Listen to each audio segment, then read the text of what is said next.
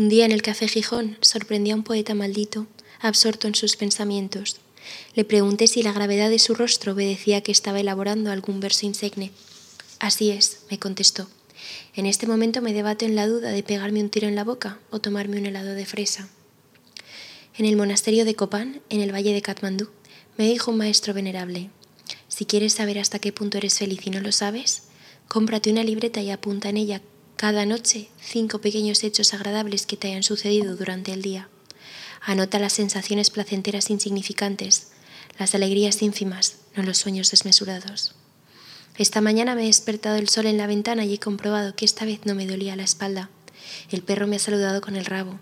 El dueño del bar donde suelo desayunar hojeando el periódico hoy se ha negado a cobrarme la ración de churros. He leído la crónica deportiva. Ayer ganó mi equipo.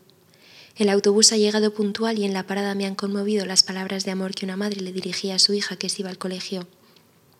Le he preguntado al médico por los análisis y me ha dicho que todo está bien. Al llegar a casa después del trabajo, me arrellano en el sillón para ver una película en la tele mientras me tomo un gin tonic. El maestro venerable aseguró que después de un tiempo en esa libreta se habrá formado un tejido básico de actos felices, de sutiles placeres efímeros, muy consistente, que sin darnos cuenta sustenta firmemente toda nuestra vida y de paso resuelve la duda del poeta. De momento bastará con un helado para evitar que se pegue un tiro.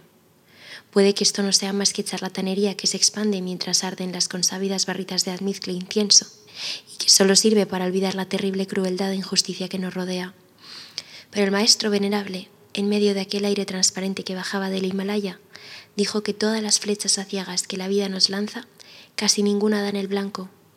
Caen a nuestro alrededor y somos nosotros los que las arrancamos del suelo y nos las clavamos en el corazón o en la mente. Tal vez esta enseñanza podría servir al poeta para enhebrar uno de sus versos más excelsos. Sale el sol, estoy vivo.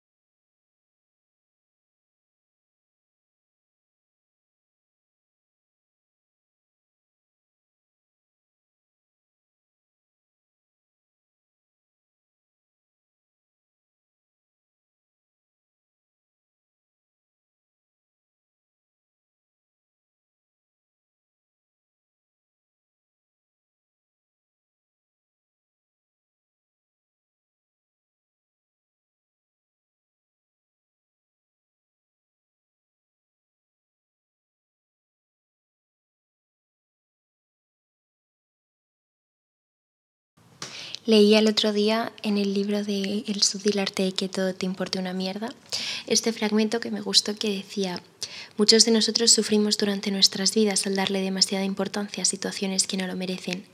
Le damos demasiada importancia al tipo grosero de la gasolinera que nos da el cambio en monedas sueltas. Le damos demasiada importancia a la serie de televisión que nos gustaba y que cancelaron. Le damos demasiada importancia a nuestros compañeros de trabajo que no tuvieron el detalle de preguntarnos cómo pasamos nuestro maravilloso fin de semana. Mientras tanto, nuestras tarjetas de crédito están rebasadas, nuestro perro nos odia y nuestro hijo consentido se mete cocaína encerrada en el baño. Y sin embargo, nos sigue molestando las monedas que nos dieron y la serie esa horrible que acaban de estrenar. Mira, esto funciona así. Morirás algún día. Ya sé que es obvio, pero quería recordártelo en caso de que lo hubieras olvidado.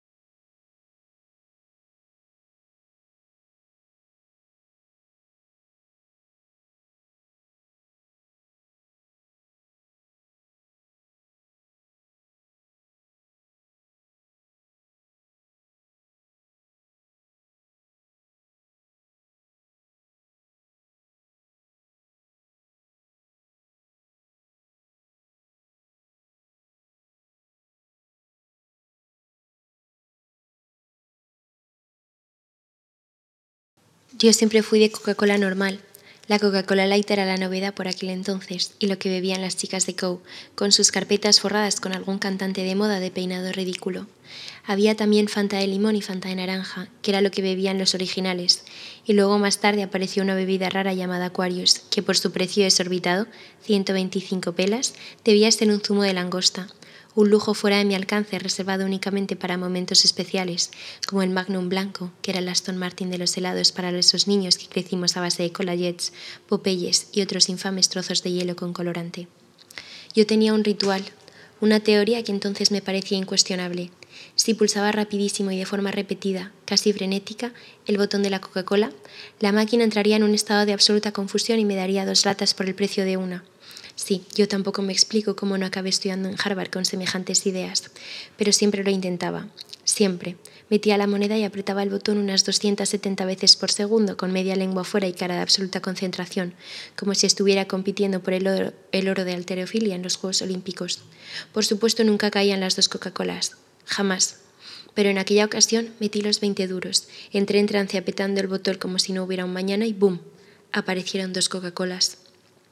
Durante aquellos segundos puedo asegurar sin temor a equivocarme que fui el niño más feliz del planeta Tierra.